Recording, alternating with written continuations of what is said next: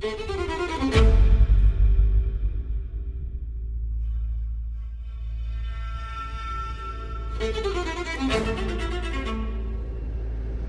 Chega às salas de cinema na próxima semana o filme Notre-Dame em Chamas. No ensaio geral, entrevistamos o realizador Jean-Jacques Hano, que conta os pormenores desta rodagem, um thriller onde os heróis são os bombeiros. Mais à frente, conheça o cartaz do Festival 5L, que junta em Lisboa, em maio, dezenas de escritores. Ouvimos também o autor espanhol Manuel Vilas sobre o seu novo romance Os Beijos. Damos uma olhada no cartaz do Festival Política e escutamos as sugestões de Guilherme de Oliveira Martins. A fechar, a música de duas irmãs portuguesas, as Golden Slumbers têm novo disco. Seja bem-vindo ao ensaio geral.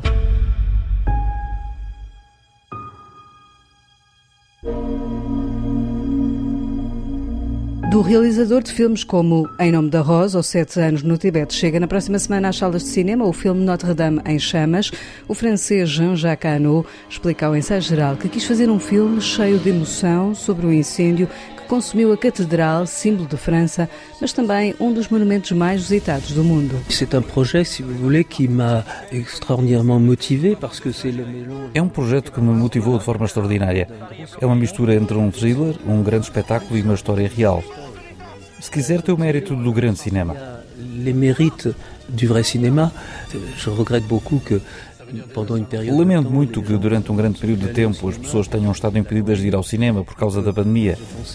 E pensei que era importante fazer um filme, depois da pandemia, que desse vontade às pessoas de regressarem a uma sala de cinema e partilharem com os outros as suas emoções. de cinéma et de partager avec d'autres des émotions et que A realidade é por vezes apaixonante, emocionante e surpreendente e tem uma série de semelhanças com a verdade. avec une série d'invraisemblances qui sont pourtant vraies. Nesta passagem por Lisboa para promover Notre-Dame em chamas, o realizador Jean-Jacques Hano conta que a vontade para fazer este filme não nasceu no dia do próprio incêndio, que só avançou para o filme porque este acontecimento dramático não provocou vítimas, mas não quis fazer um documentário.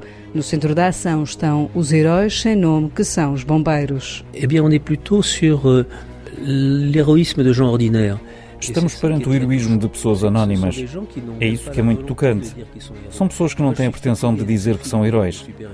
Eu estou cansado dos filmes de super-heróis. Acho que isso é de uma debilidade trágica. Eu sempre gostei de ver que há gente que arrisca, que põe a sua vida em perigo para salvar outras vidas e nem se fala disso. Isso, francamente, é que é profundamente admirável. Não é uma especialidade dos bombeiros de Paris, mas fico tocado por ver que é uma profissão que é uma profissão de vocação. E eu não pensava nisso até este filme. Foi o que me apaixonou. qui est une profession de vocation. Et je ne le savais pas en démarrant le film. Vous voyez, euh, ce qui me passionnait. De Se quiser, isto é matéria cinematográfica formidável para um filme de tensão forte e grande espetáculo. Foi por isso que eu hesitei em fazer o filme, porque achei que teria 30 mil concorrentes. Hésité à me lancer là-dedans, pensant qu'il y avait à avoir euh, 30 000 concurrents. Filmado em IMAX, Notre-Dame em Chamas conta a história do fatídico dia 15 de abril de 2019, hora a hora, com diferentes pontos de vista, desde os turistas em choque aos parisienses na rua, em solidariedade, até aos bombeiros. Dans une aventure comme celle-là, j'avais le choix, minute par minute, Numa aventura como esta, eu escolhi contar minuto a minuto entre 400 pontos de vista diferentes. Porque tinha entre o clero, os responsáveis da catedral, os trabalhadores, a autarca de Paris, o chefe de Estado Emmanuel Macron. Eu podia contar a história de um caminhão preso no trânsito, mas também podia contar a história dos bombeiros que foram salvar o teto da catedral e as suas figuras. Tinha múltiplas possibilidades de montar uma tensão dramática formidável. J'avais de multiples euh, possibilités de faire monter une tension dramatique formidable. Le, gros intérêt du scénario, O grande interesse deste guião é que tinha à minha disposição histórias verdadeiras e sensacionais. Foi o guião que escrevi mais rapidamente na minha vida, em menos de seis meses. Depois foram mais seis meses de investigação e um de preparação. Normalmente levo mais tempo.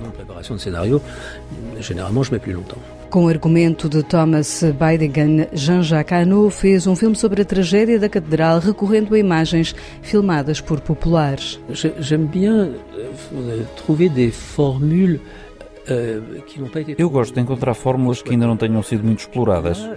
Côte Aqui junto a lado a lado imagens que fiz da catedral, com algumas imagens da catedral em chamas, filmadas por excelentes amadores, que fizeram imagens formidáveis de diferentes ângulos. Para conseguir essas imagens, lancei um repto pela internet para me enviarem vídeos. E recebi na primeira semana 100 mil vídeos.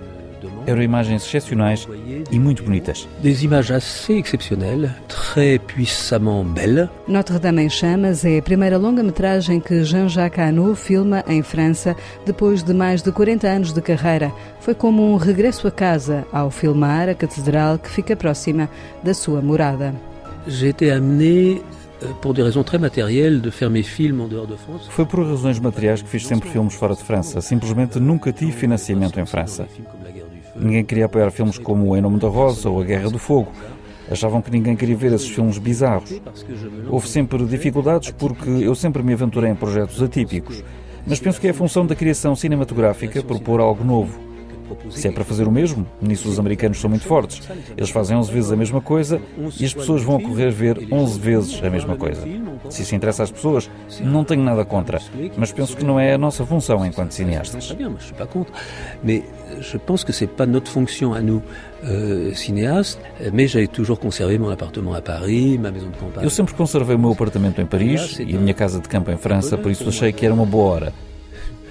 Vou-lhe contar uma história anedótica. Eu contactei o meu diretor de produção e disse-lhe: Tenho um projeto para ti. E ele respondeu-me: Tudo bem, tenho um passaporte em dia. E eu respondi-lhe: O teu passe Navigo chega. O passe Navigo é o que usamos para apanhar o comboio para os subúrbios, para ir a 30 km de Paris. Para mim foi um grande desafio. Eu ia a pé para casa todos os dias, vivo a poucos metros da catedral. Foi para mim apaixonante dirigir atores franceses, depois de 40 anos, a fazer filmes em inglês en français des acteurs français. Depuis euh, une quarantaine d'années, euh, je fais des films en anglais. E perguntámos ao francês Jean-Jacques Hano como vê a segunda volta das eleições em França que acontecem domingo. Je, depuis toujours, je me refuse. Tenho-me recusado desde sempre a dar a minha opinião.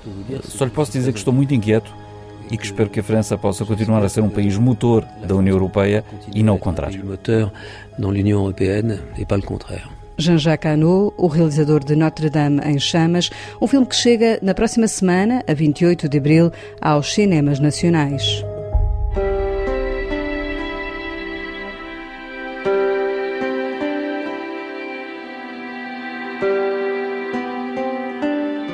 Os Beijos é o mais recente livro do escritor espanhol Manuel Vilas.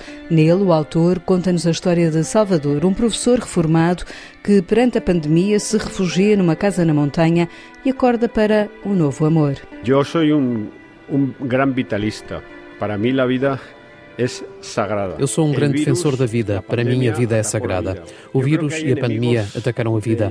Acho que há inimigos da justiça, da vida, da felicidade de viver. A minha literatura é como uma luta contra os inimigos da vida. O vírus era um inimigo da vida, por isso inventei uma história de amor para a opor à pandemia. A pandemia converteu o mundo numa coisa triste. As pessoas tinham medo de viver. Havia uma angústia e desconfiança na vida. Pensei que a forma de voltar a confiar na vida e a ter uma felicidade de viver era através de uma história de amor. Por isso, Os Beijos é um livro escrito contra a angústia do vírus e da pandemia. a angústia do vírus, contra a angústia da pandemia. Editado pela Alfaguara, Os Beijos é um romance onde Manuel Vilas faz um elogio também a um dos maiores clássicos da literatura espanhola, a obra de Cervantes. Lê El Quijote Lê o Dom Quixote e vê nesse romance de Cervantes uma personagem, o Dom Quixote, que é um sonhador, uma pessoa que construiu uma utopia, que se apaixonou por uma personagem inventada que é Dulcineia de Toboso. Mas para ele, parece-lhe que Dom Quixote é um modelo de vida romântico, utópico e idealista. A ele interessa-lhe, vê nele uma forma de viver e identifica-se com Dom Quixote. forma de viver que se identifica com Dom Quixote. Ao futuro leitor, Manuel Vilas lembra que Os Beijos é um livro sobre dois dos temas centrais da vida. Os dois necessitam enamorar-se. Eles precisam de se apaixonar. O romance quer deixar a mensagem aos leitores que é preciso apaixonarmos-nos. A vida sem amor é pobre. Há dois temas na literatura, a morte e o amor. Aqui estão os dois, e são dois temas importantes. porque são as duas grandes experiências que vivemos como seres humanos. Vivemos a experiência do amor e da morte, que são a experiência do tempo. Manuel Vilas, o autor dos Beijos, que também já publicou em Portugal pela Alfaguara os romances Em Tudo Havia Beleza e De Repente a Alegria.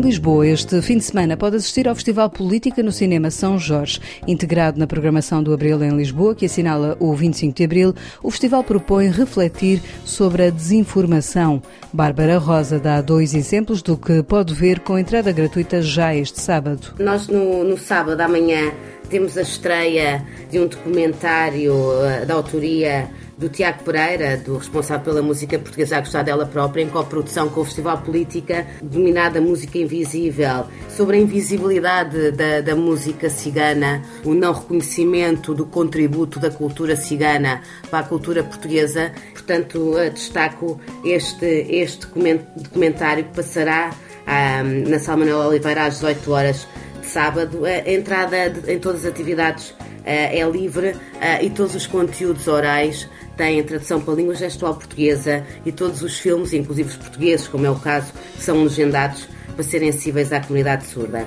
Amanhã às nove e meia teremos um, um espetáculo do Vanderding, título A Grande Mentira. Ele promete-nos uma viagem aos grandes mitos e enganos da nossa história. Vai ser, eh, tal como o nos habituou, uma aula uh, recheada de gargalhadas e de subversão uh, sobre a mentiras, as mentiras da história. No cartaz de domingo, as propostas são outras. Começamos à tarde com uh, uma sessão de curtas portuguesas, é ação de corpos políticos, portanto, vamos inclusive entre elas, destaca aqui uh, o filme O Teu Nome é, do Paulo Patrício, que é um documentário sobre o homicídio de Gisberta Júnior, aquela transexual que foi morta no Porto por um grupo de jovens. E, e este documentário, O Morro no Estômago, quer por retratar esse episódio, quer também por uh, dar aqui lugar à fala de, dos próprios jovens que, que agrediram.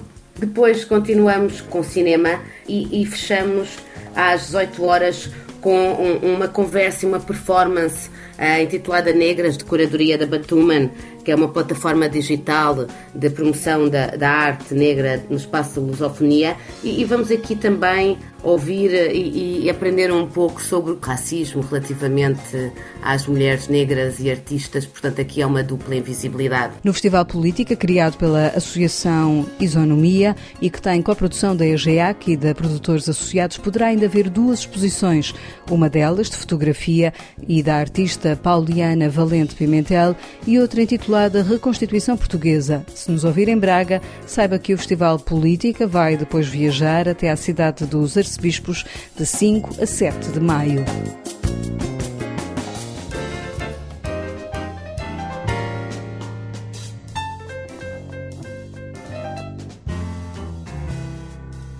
Lisboa acolhe a partir de 4 de maio o Festival 5L. Depois de um arranque tímido por causa da pandemia, esta terceira edição será a primeira com público e assenta nos 5L: Língua, Literatura, Livros, Livraria e Leitura. Ao longo de quatro dias, a capital recebe mais de 150 participantes, na sua maioria escritores. Além de mesas com autores, debates, há também cinema, concertos, teatro, uma feira do livro na rua, exposições e muito mais para assistir, explica o diretor artístico José Pinho. Os eixos centrais são as conversas para quem gosta de literatura e para quem gosta de encontrar escritores e pensadores, são estes debates e as conversas com os autores. Para quem gosta de cinema, temos cinco filmes, que é um público distinto, se bem que estes filmes foram construídos a partir de cartas, são filmes epistolares também. Depois temos os teatros, que são encenações e representações que são pensadas para o espaço onde vão decorrer, em livrarias ou em hotéis. Depois nós temos os concertos. Quem gosta de música, portanto, os nossos concertos também têm muito a ver com a palavra. As livrarias vão sair à rua? As livrarias saem à rua, nós entramos dentro das livrarias. Isso é um movimento pendular também interessante, porque nós propomos muitas atividades que vão acontecer dentro das livrarias e convidamos também as livrarias a virem para a rua nessa feira, e depois temos aquelas atividades que nós desenvolvemos para, para. As exposições que para mim são magníficas, as duas grandes exposições, a de retratos do Tiago Figueiredo e a dos ilustrações do Saramago. Depois temos um conjunto de instalações, os Scrifs, aquele robô escritor, Está, há programa para todos os gostos. No Festival 5L vai poder ouvir escritores como Dulce Maria Cardoso, Joana Bertolo, Patrícia Portela, João Tordo, o cubano Leonardo Padura, a poetisa Filipa Leal, o cabo-verdiano Mário Lúcio Souza, entre muitos outros autores. Um deles é José Eduardo Agualusa, que participa no dia 4 no encontro, às 9 da noite, no Teatro São Luís e que estranha o facto de Lisboa só agora ter um festival literário desta dimensão. O estranho é só ter agora, não é? Não ter surgido antes. Muitas vezes conversei sobre isso. Porque aqui em Lisboa não havia um bom festival literário, não é? Esperemos realmente que este festival cresça. Eu acho que tem potencial para crescer. Porque Lisboa precisa, Portugal precisa, não é? Eu acho que Lisboa deveria ser, eh, por todas as razões, eh, uma cidade com um festival literário de língua portuguesa, dedicado à língua portuguesa, à literatura língua portuguesa, capaz de atrair não só escritores e leitores de todos os países de língua portuguesa, mas também capaz de atrair agentes literários, por exemplo, não, é? não há uh, nenhum festival que seja um festival de vendas de direitos na língua portuguesa portanto, capaz de se transformar também nisso. É? Ou seja, ser uma espécie de palco para mostrar uh, ao mundo também a literatura em português. Exatamente, que, seja, que fosse uma grande festa do livro em português. Enquanto escritor, uh, como é que gostas também de assistir e de viver um, um, festival? Porque os escritores muitas vezes também são um público dos festivais Sim, literários. Claro, o escritor é em primeiro lugar um leitor, portanto o escritor também quer ver os outros escritores, não é? aqueles escritores que ele admira. E por outro lado, é uma, uma, é uma, uma possibilidade de ter contacto direto com o leitor e de perceber como é que os livros são recebidos. Em espaços diversos, como a Associação 25 de Abril, diversas livrarias, no Teatro São Carlos, mas também em várias bibliotecas de Lisboa, como a do Palácio Galveias, vão decorrer também debates. Há filmes na Sala do Cinema Ideal e teatro programado pela atriz Cristina Carvalhal. No fundo, é um ciclo de três leituras encenadas que desenha um bocadinho um percurso geoliterário, ou seja, podemos fazer isto no mesmo dia, podemos percorrer os três sítios e percorremos um bocadinho desde os anos 20 aos anos 20 Passamos pelo escândalo literário de, de Sodoma, em que visitamos autores como a Judite Teixeira, que está dentro daquele grupo do Boto e do Raul Leal, que nunca é falada e que teve neste escândalo também de apreensão de, de livros nos anos 20, apreensão e queima de livros. E depois passamos para a Natália Correia, para um sítio lindíssimo que é o Hotel Britânia, hoje Britânia, na altura Império, que é um, um projeto do Cassiano Branco e que continua a guardar toda essa magia daquela arte Art Deco e que era o salão de festas da Natália Correia, portanto visitamos um pouco o universo da Natália Correia e depois vamos para a livraria Almedina Rato, onde já no, mais contemporaneamente a Gisela Casemiro faz um pouco esta ligação à Clarice Lispector e, e cruza assim o universo dela com o universo da Clarice Lispector. Há também exposições para ver, uma delas intitulada Páginas de Saramago, que vai decorrer em frente à Casa dos Bics em Lisboa, onde 25 ilustradores traduzem em desenho a literatura do Prémio Nobel José Saramago.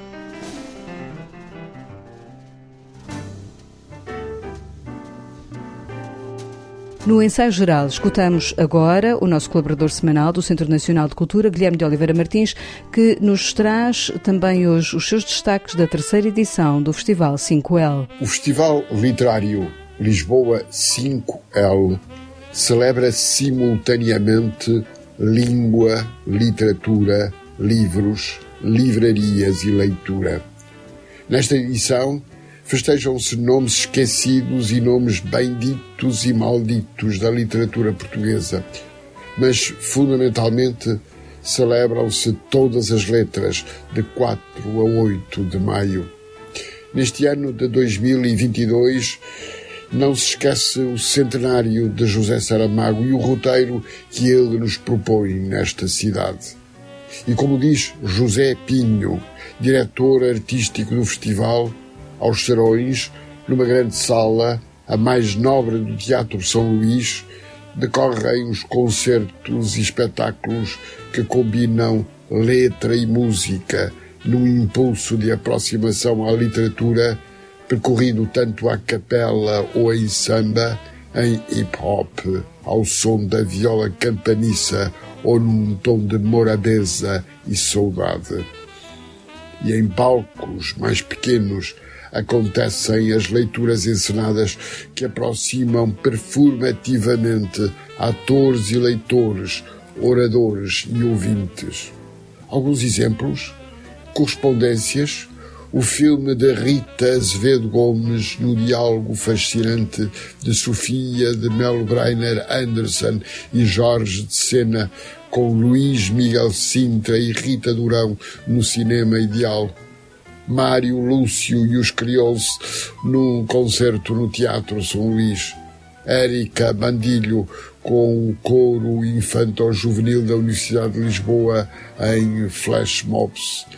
A nova vida da leitura com João Botelho e Micael de Oliveira, com moderação de Ana Sousa Dias no Foyer do São Carlos, e mesas de autor com Leila Slimani, Dulce Maria Cardoso, José Eduardo Agualusa, Francisco Duarte Mangas, Jean-Pierre Simeon, Leonardo Padura, Isabel Minhos Martins, Madalena Matoso, Laurine Rosselet, Felipe Leal, Yara Monteiro, Mário Lúcio de Souza, Sandro William Junqueira, José Gardiazabal, João Tordo, Joana Bertolo, Patrícia Portela. Será difícil não perder alguma coisa de essencial. É preciso, por isso, estarmos atentos ao aliciante programa destas letras que não se esgotam.